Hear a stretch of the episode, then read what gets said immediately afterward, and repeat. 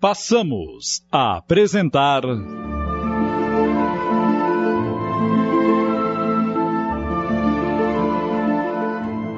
Contos de Chico Xavier, uma adaptação de Júlio Carrara.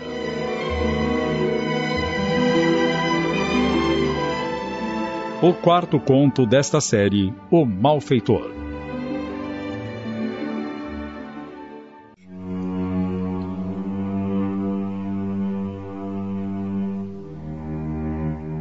Noronha não tinha como se queixar da vida. Herdeiro de grande fortuna, tivera o equilíbrio suficiente para administrá-la, não apenas conservando o patrimônio, como aplicando-o para gáudio da esposa querida com quem mantinha estreito laço de amor e confiabilidade. Ambos tinham por hábito de, antes de levantar-se pela manhã, manter diálogo referente aos aspectos comuns da vida em família. Você não está com uma cara boa. Dormiu mal? Na verdade, eu ando preocupado e não sei exatamente por quê. Quando não há motivo aparente, é estresse. Mas eu acabo de tirar férias. Talvez não tenha descansado como imagina. Como não? Viajamos por toda a Europa e tivemos momentos inesquecíveis. Entretanto, tenho um pressentimento de que alguma coisa bastante desagradável está para acontecer. Já faz um bom tempo que você anda mudado. Parece que o ar que eu respiro pesa. O Silva me disse que pode ser influência espiritual.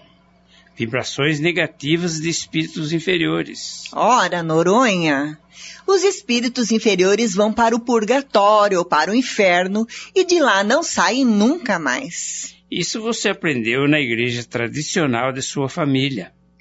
É uma coisa que você repete como um papagaio que decora palavras ou como um disco que as grava.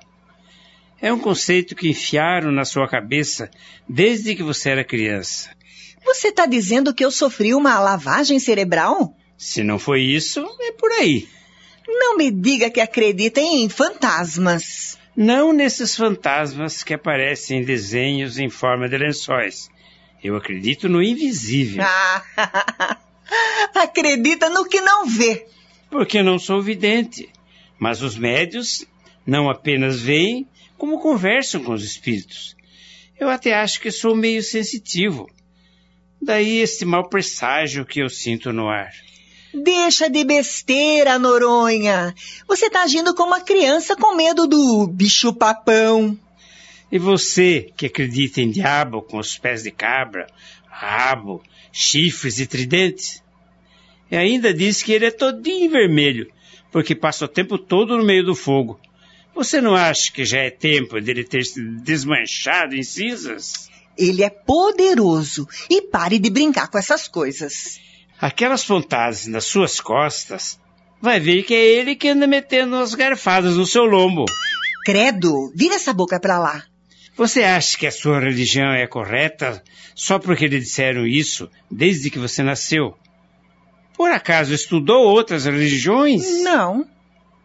Então, como pode criticá-las sem um parâmetro de comparação com as outras? Por coerência, por dedução, pelo que eu vejo por aí. As aparências enganam.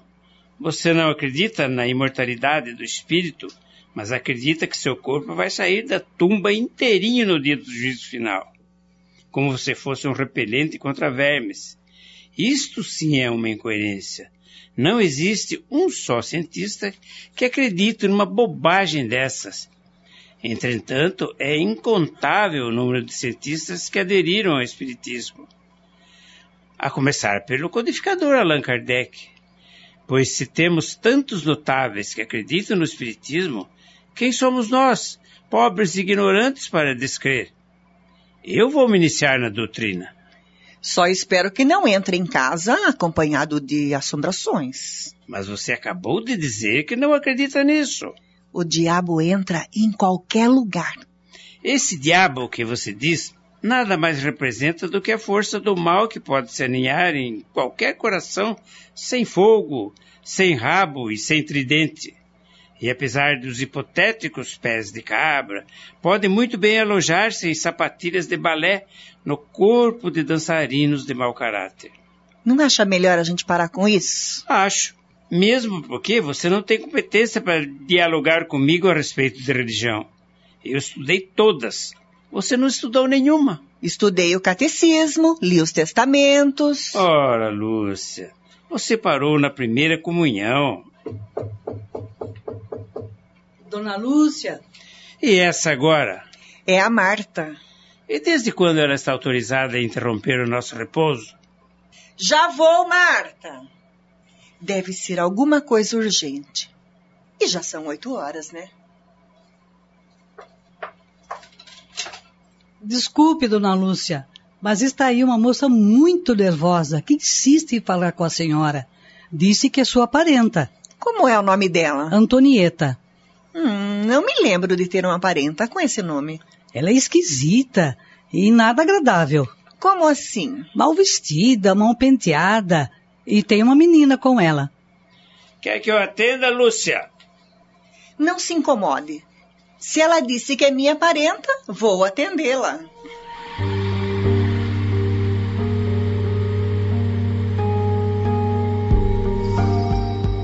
A moça estava visivelmente angustiada e logo se via que era muito simples. A menina, de uns sete anos, choramingando agarrada à sua saia. O que acontece? Não sei o que faço da minha vida. Se a senhora não me ajudar, eu me mato e mato a minha filha. Mas o que é isso? Estamos apresentando. Contos de Chico Xavier.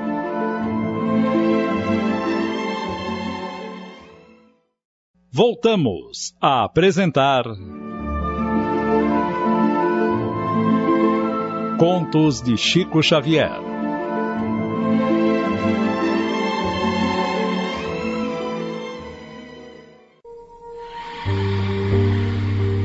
O que, que aconteceu com você?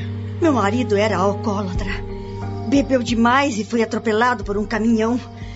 Morreu a semana passada e me deixou desamparada com a minha filha. Mãe, vamos embora. Para onde, filha? Não temos para onde ir. Você disse que é minha parenta. Tive que mentir para a empregada chamar a senhora. E por que procurou justamente a mim? Todo mundo sabe que a senhora é muito caridosa. O que, que eu posso fazer para te ajudar? Eu quero trabalhar. Sua casa é muito grande. Deve ter muito serviço. Eu trabalho a troco de comida e de um cantinho para eu dormir com a minha filha.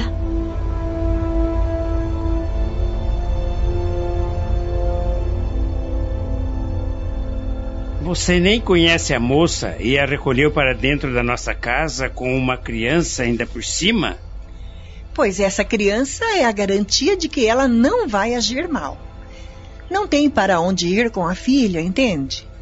E é uma menina tão bonita. Ela chama-se Lígia. É no nome da minha mãe. E por isso tudo você se comoveu. Tá bem, tá bem. Mas já começa a sentir dor de cabeça.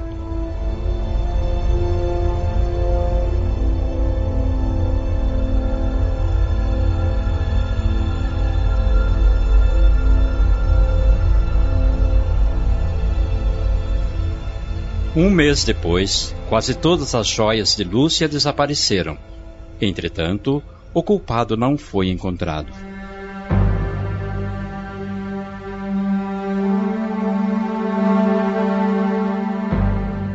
Terminada a tarefa de evangelização no templo espírita, a que o irmão X prestava concurso fraterno em companhia de Anísio Terra, amigo espiritual de muito tempo, que lhe dissera estar encarregado por alguns instrutores de socorro a um moço obsidiado, ambos se prostraram ao lado de Noronha e Silva, conhecidos frequentadores da casa. Atento ao hábito de cooperar sem perguntar, o irmão X acomodou-se ao lado de Anísio no ônibus que levava os dois senhores, que passaram a curioso diálogo. Estaríamos bem mais confortáveis se meu carro não estivesse na oficina. Mas creia que fiquei emocionado com a preleção evangélica de hoje. Há muito tempo não ouço um orador emitindo conceitos tão felizes em torno da caridade. Sem dúvida. Você não acha que os bons espíritos nos falaram por ele, induzindo-nos à piedade? O que quer dizer com isso? Nosso plano para essa noite. Será cumprido. Mas você compreende. Existem muitos caminhos para o reajuste de alguém, sem violência, sem escândalo. Ora, essa. Você está com um malfeitor dentro de casa e, como tudo indica, entre os próprios empregados. E desiste de pôr as coisas em pratos limpos? Sim, mas temos que pensar. Provoquei a viagem da minha mulher, dei férias aos empregados a partir de hoje, na convicção de que o autor ou autora do furto vote para levar o resto das joias, já que guardamos silêncio em torno do assunto. Mas depois de ouvir a preleção evangélica. Que isso, homem de Deus? O evangelho não aplaude roubalheira. Mas nos ensina a caridade uns com os outros. E a cadeia não é caridade para delinquente? Pelo amor de Deus, Silva, não me diga uma coisa dessas. Você não vai recuar. Eu não vou permitir. Não será melhor esperarmos a criatura infeliz com a palavra do Evangelho? Se orarmos pedindo o socorro de nossos guias, não será mais justo do que solicitar a intervenção da polícia? Não, não, não venha com essa. Você é meu cunhado e os valores da minha irmã que desapareceram são bens de família. Assuma a responsabilidade.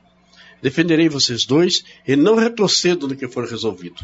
Desconfio daquela moça, a Antonieta, que minha mulher recolheu por compaixão. Silva consultou o relógio. São mais de dez horas. Entraremos no escuro, ficaremos no quarto. Ao lado do aposento verde está o cofre. E se o ladrão ou o ladro aparecerem, permitiremos que comece a revistar os guardados, e assim que o safado ou a safada se engofarem na burra, trancaremos a porta por fora. E em seguida, meu caro, é o telefone e a viatura da polícia. Mas, Silva. Nada de escapatória. Malfeitores não entendem de conselhos, nem de coração.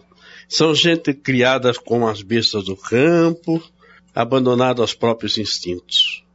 E homem ou mulher que cresce ao sabor das próprias tendências são, quase sempre, criminosos natos. Silva, isso me corta o coração. Mas sem razão. Tudo faz crer que o ladrão está entre os seus empregados. Precisamos averiguar quem é o culpado e a polícia faz isso muito bem. Tem seus próprios métodos. Não precisamos punir ninguém com nossas próprias mãos. Penso que deveríamos ser mais humanos. Não perca tempo. Filosofia tem lugar próprio. Nesse ponto da conversa, efetuou-se a descida. Ambos os interlocutores saíram do ônibus e rumaram para a grande residência de Noronha, enquanto o irmão X e o Anísio puseram-se a segui-los de perto. Entraram sorrateiramente, varando o silêncio e a sombra, e colocaram-se de plantão num aposento espaçoso, vizinho do cômodo estreito em que naturalmente se localizava o cofre da família. Duas horas de expectativa passaram morosas, pingando laboriosamente os minutos. Algum tempo depois da meia-noite, alguém penetrou a casa. Pé ante pé, atravessou dois salões e, como quem conhecia todos os cantos do largo domicílio, encaminhou-se para o quarto indicado. Mais alguns instantes de sofreguidão, e ao modo de gatos pulando no objeto após longo tempo de mira, Silva e Noronha fecharam a porta no lado externo, enquanto o salteador passou a gritar lancinantemente. Socorro! Abram a porta! Silva chamou a polícia, que apareceu prontamente. E de armas em punho invadiram o aposento. Parado aí! Aterrorizado, um jovem de 20 anos tremia e chorava. E assim que avistou Silva, atirou-se em seus braços, desesperado. Pai! Socorro! Me ajuda, pai! Silva baixou a cabeça envergonhado. Encontrara ali seu próprio filho.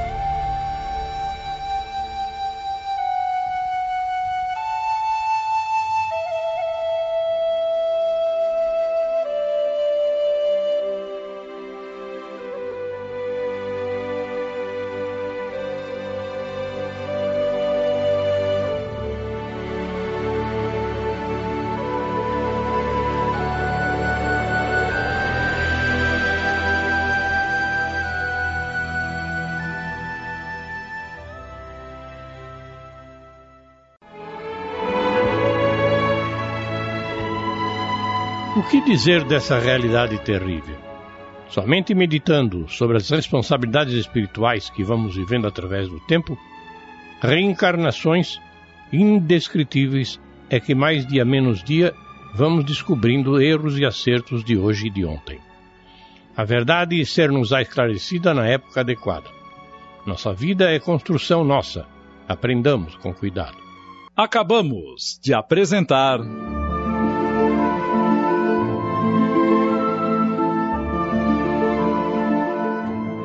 Contos de Chico Xavier, uma adaptação de Júlio Carrara. História de hoje: O Malfeitor. Em seu desempenho atuaram os seguintes atores: Querubim de Camargo, Ofélia Vivi Santos, Orlando Pinheiro, Cledemir Araújo, Maria Helena, Quitéria Maria, Fábio Tiago, Tony de França e João Camilo. Agradecendo a sua audiência, convidamos o prezado ouvinte a acompanhar conosco amanhã o quinto conto desta série, Nota em Sessão.